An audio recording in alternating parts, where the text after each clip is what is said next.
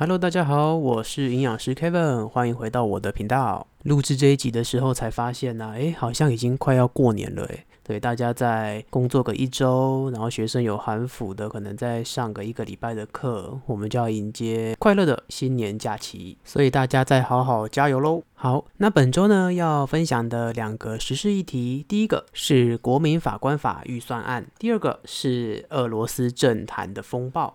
其实说到这个国民法官呐、我觉得一开始先来说一下它的制度好了。其实国民法官他是由一群来自各行各业的民众，那讲的白一点，其实就是你我，就是我们啦，与法官一起坐在法台上面共同审判的一个制度。而国民法官的特色呢，就是他虽然没有法律背景，但是你只要年满二十三岁啊，而且排除在相关法条中的角色，像是什么民代啊、党工、现役的军警等等这些，然后你又在地院管辖的范围内继续居住。四个月以上的国民，那你就有被选为国民法官或者是被位国民法官的资格哦。那我们国家之所以要设立国民法官的一个制度，就是希望来自多方领域的人可以把不同的生活经验、价值思考，或者是法律的一个感情带进法庭里面。同时，也希望借着国民法官的参与，可以让司法审判变得更透明，让司法的专业呢跟外界产生一个对话的窗口，彼此交流与反思。那借此。促进国民与法院间的相互理解。那我刚才介绍的就是国民法官制度的一个中心思想。那我们本次主题呢，要讨论的是，诶，今天国民法官法三读通过了，那现在就是要宣传，让民众多认知这个制度嘛，然后加强好感，让接到通知的民众呢，都愿意来担任国民法官，这样子立法才有意义。但是呢，争议就出现在这边。本次的争议点呢，在于司法院它编列了一点二亿的预算来进行宣传。那有部分的立委就觉得，哇，一点二亿，它不是小数目，而且这一点二亿都是来自于我们人民的纳税钱。那一个制度要花这样子的钱做宣传，是否妥当？有人说是要拍电影吗？还是要拿来做游戏？那其实就有举例啊，像是日本在推动国民法官法的时候，它每一年是编列约三点六亿的新台币预算。不过，也许大家会纳闷，啊，不是比台湾还要多，那为什么要举日本当例子呢？可是大家不要忘记一个点哦，日本的人口是台湾的五点点五倍，所以在宣传上面本来就会更不容易。所以相比之下，其实台湾的预算真的好像有偏高的一个情形，而且也不知道来年又要再编多少的宣传费。所以一开始讨论的时候啊，各党团其实本来就会有各自的想法嘛，所以迟迟未有定论。那最后呢，也是经由朝野立委的讨论，也决定各退一步，朝野达成一个共识，总共减列了五千万元，并且也要求相关部会啊之后要到立法院针对如何宣传。国民法官这个制度进行专案报告，姑且不论国民法官这个制度的好与坏，至少我觉得是司法改革的第一步。那边做边修正也是合理的，也祈勉未来台湾在这个领域上面呢，能够有不一样的结果，让大家对司法也会有不一样的想象。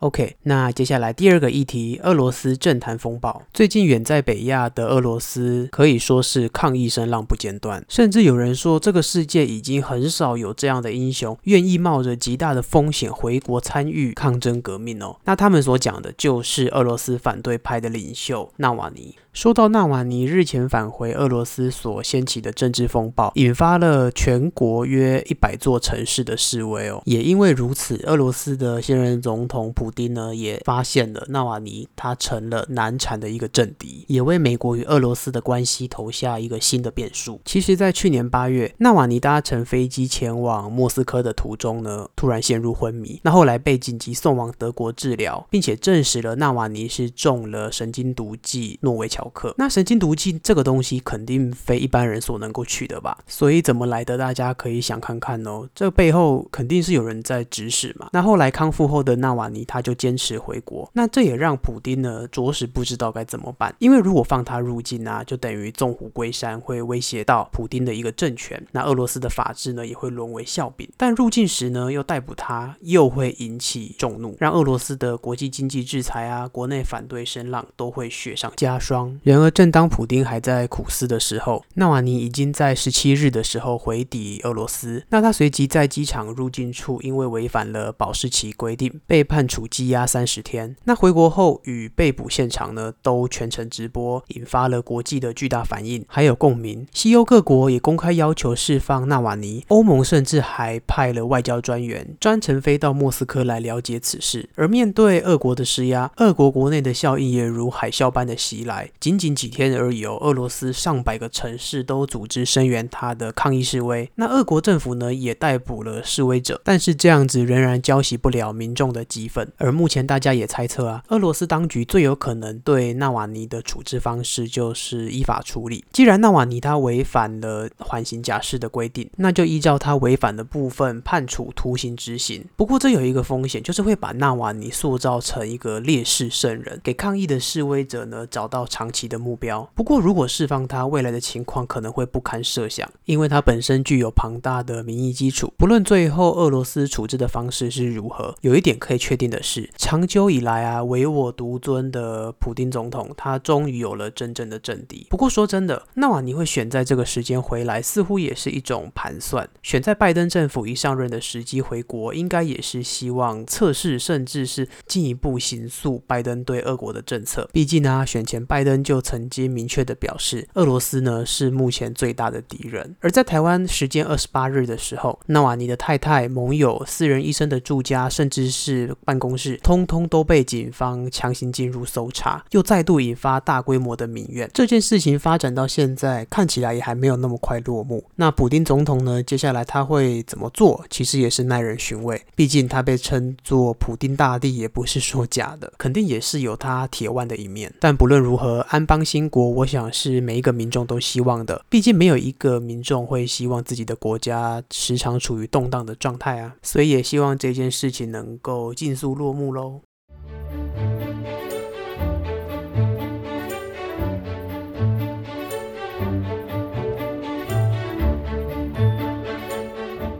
又到了营养小时间，今天要跟大家分享的是每日饮食指南中的水果类，以及现代人如此的忙碌，我能不能够用喝果汁的方式取代吃水果呀？这样也可以省下很多时间耶。好，首先呢是水果类的介绍，水果它其实含有丰富的维生素以及矿物质，还有高的膳食纤维哦。那根据我的餐盘建议，每一餐吃一个拳头大小的分量刚刚好。毕竟，多数的水果它甜分含量可能都是比较高的。如果太喜欢吃，吃了太多，诶，那其实也会造成额外的热量摄取。所以这部分也是要稍微注意，并不是说健康我就能够肆无忌惮的吃哦。另外呢，有一些水果的外皮，其实你不去把它削掉或剥掉，吃进去会获得其他的营养素哦，像是什么苹果或是葡萄，因为它们的外皮呢也都含有丰富的植化素，也就是所谓的 phytochemical 以及膳食纤维。举例来说，像是苹果啊，它的皮就被研究出来说，诶，它含有丰富的三铁类物质。那有文献指出，三铁类物质呢，它其实是具有能够抗癌的功效。那像是葡萄，葡萄皮呢，它还有丰富的花青素，它对于抗氧化是有很大的帮助哦。所以这些水果其实可以把皮洗干净之后，连皮一起吃，是最适合不过的。至于其他的水果皮，主要就是因人而异。像有些人有在推崇说，像是奇异果的皮也是可以吃的。不过，像奇异果的皮呢，相较于葡萄或者是苹果，它的适口性一定比较差。那这部分呢，就是看个人的习惯，并没有说一定要。那另外啊，像水果百百种，那我们要怎么吃比较好呢？基本上就是掌握一个原则，尽量选择台湾在地的当季水果。其实我们台湾的水果种类非常丰富，所以台湾其实也被称作水果王国。像是春天呢、有梅子、李子、杨桃、草莓；夏天有芒果、西瓜、凤梨、荔枝，那秋冬的话，像是有柳橙啊、葡萄、文旦、苹果。那四季都有的呢，像是芭乐、香蕉、木瓜等等。其实种类是相当丰富的。不过如果你有糖尿病的问题，或者是血糖偏高的情况，以及你可能有在做体重控制的，那在水果的摄取分量上面，可能就要去咨询营养师，看要怎么去掌握比较好哦。然后最后再做一个小提醒，其实台湾人蛮喜欢吃腌制的水果，像是梅子啊、情人果等等的这些腌腌制物。那这些腌制物呢，虽然吃起来都刷嘴，但是他们在制作的过程，有的时候都会加蛮多的精制糖或是一些调味剂。那这部分呢，不是说不行吃，只是有的时候我们自己就是要告诉自己说，哎，可能有吃个一两个，有解解瘾这样子就好了，进而也可以避免摄取过多的精制糖。好，那小迷思的部分，现代人这么的忙碌，能不能够用喝果汁的方式取代吃水果呀？先说答案，其实是不可以的哦。根据我的餐盘建议啊，每一天至少要吃二至三个拳头大的水果，那它相当于一点五到两碗去籽去皮的切块水果。那如果将水果榨成果汁之后，一杯我们算两百五十毫升，它的含糖量就相当于两个拳头大的水果，所以很容易导致糖分摄取过量。那如果我们又在外面买果汁，其实很多果汁店除了本身水果下去打之外，还会再加砂糖。对，不知道大家有没有注意过？所以所以更容易会导致糖分摄取过量。那除了糖分的问题之外，市售果汁呢，常常都会滤掉果渣，为的就是要让顾客喝起来比较好喝。但是呢，滤掉果渣这个行为就会让膳食纤维的含量大幅降低哦，那也减少了水果的一个很大的营养价值。所以还是会建议民众要摄取原态的水果，也就是我们提倡的原态食物，才不会造成身体的负担。那同时也可以确保营养的摄取哦。那最后也建议，如果我我们要去外面的果汁店买果汁啊，记得跟店家提醒两点。第一点就是不要再额外添加精制糖，第二个就是不要过滤果渣，这样才能够真正喝到它的价值，喝到健康。好，本集节目就到这边，我们下次见，拜拜。